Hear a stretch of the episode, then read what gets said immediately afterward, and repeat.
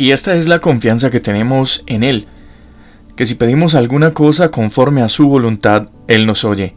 Y si sabemos que Él nos oye en cualquier cosa que pidamos, sabemos que tenemos las peticiones que le hayamos hecho. Primera de Juan, capítulo 5, el verso 14 y 15.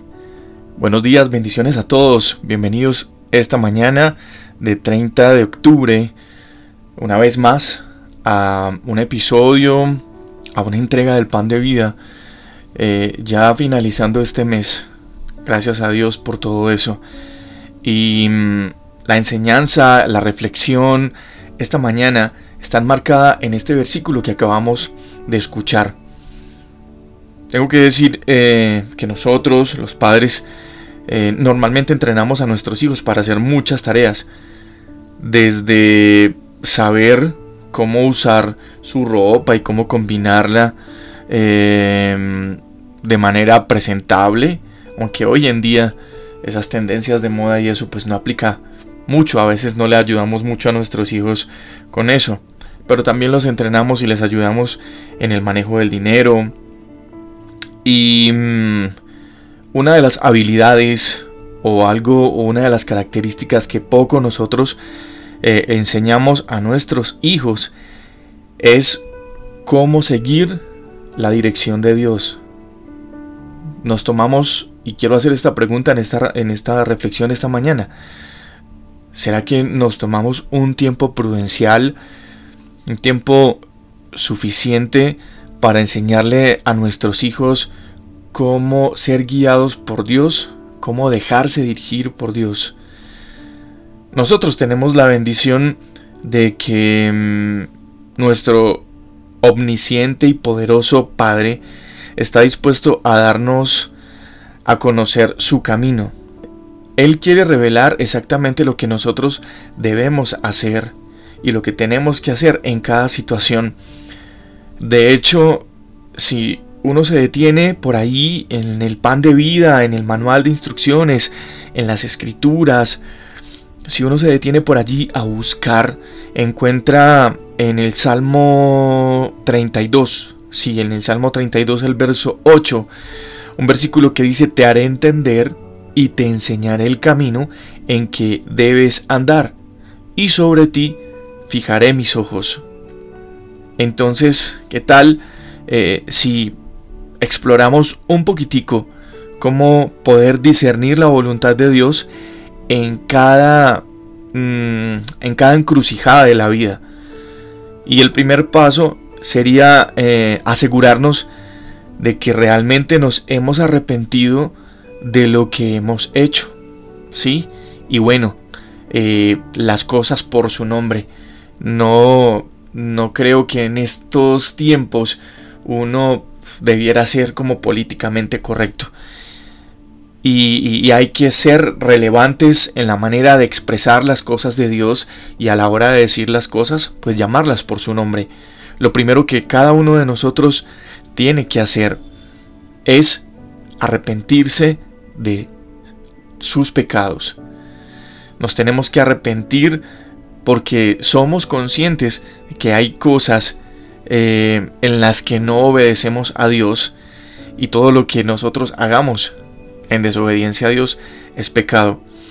Escuchar a Dios mientras nos aferramos a esas actitudes negativas, mientras que las, las sembramos en nuestro corazón, eh, no es una opción, no nos representa una garantía, eso en nuestra vida, eh, que nos podamos acercar a Dios.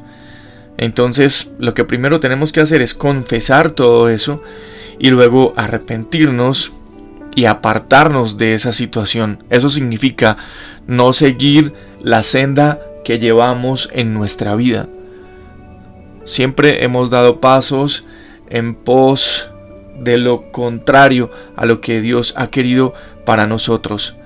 Y eso también es un motivo por el cual eh, nos tenemos que arrepentir. Y apartarnos de ese camino significa que vamos a ir en la dirección contraria. Es decir, ahora sí vamos a ir en la dirección que Dios nos está mostrando. Luego de eso, tendríamos entonces que mm, tener una comunión con la palabra de Dios regularmente, formar un muy buen hábito de acercarnos a, la Biblia y, leerla, tratar de entenderla, preguntar algo de ella que nosotros no podamos, eh, nosotros mismos no podamos discernir o interpretar. La Biblia es como, como una lámpara en el camino oscuro y tal vez el último paso que tendríamos que dar implica la presencia del Espíritu de Dios mismo en nosotros. Ese maravilloso regalo que Jesús nos dejó a nosotros, su Espíritu mismo. Y es que el Espíritu de Dios nos proporciona la guía mientras que estamos leyendo la palabra de Dios. Entonces tú oras, tomas tu Biblia, o, la que tienes en el celular, oras, hablas con Dios y le pides al Espíritu que te guíe en lo que vas a leer y luego entonces allí podrás encontrar la dirección que Dios está planteándonos a nosotros. Él constantemente está comunicándose con nosotros y hablando a nuestro corazón si realmente nosotros nos determinamos a pasar el tiempo con Él. Cuando le pedimos al Señor que, que nos revele su voluntad, no debemos esperar una respuesta al chasquido de los dedos, que es lo que normalmente nosotros esperamos. Hacemos una oración de ese tipo pidiéndole a Dios que nos, que nos muestre su voluntad, que no sabemos qué es lo que tenemos que hacer, pero esperamos que Él nos diga y entonces estamos esperando que inmediatamente nosotros terminemos de modular, entonces él nos hable y encontremos respuestas. La disciplina de esperar construye en nosotros un carácter espiritual fuerte y sobre todo confiado en Dios. Si nos apresuramos en el proceso, entonces nos vamos al contrario, nos vamos a alejar del camino de Dios. Así es que tómate tu tiempo, tómate un respiro necesario para buscar el plan del Señor Jesús para tu vida. Y recuerda que Él proveerá todo lo que tú necesites para seguirlo.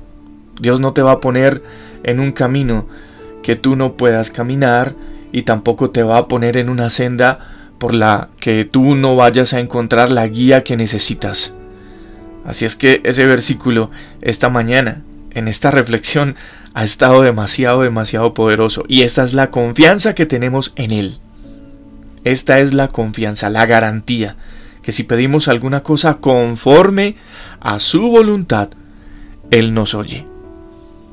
Ahora la pregunta de este pan de vida esta mañana es, ¿tú has tenido planes, anhelos, sueños, deseos y se los has pedido a Dios?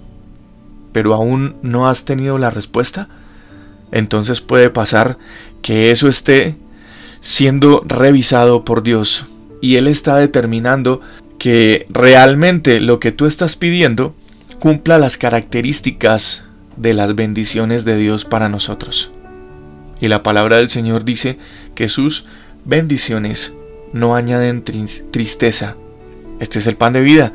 Yo soy Juan Carlos Piedraíta y Declaro en el Señor para ti en esta mañana y durante todo el día las más ricas bendiciones de Dios. Un abrazo. Dios imparable, Dios de imposibles, inigualable, eres invencible. Dios imparable, Dios de imposibles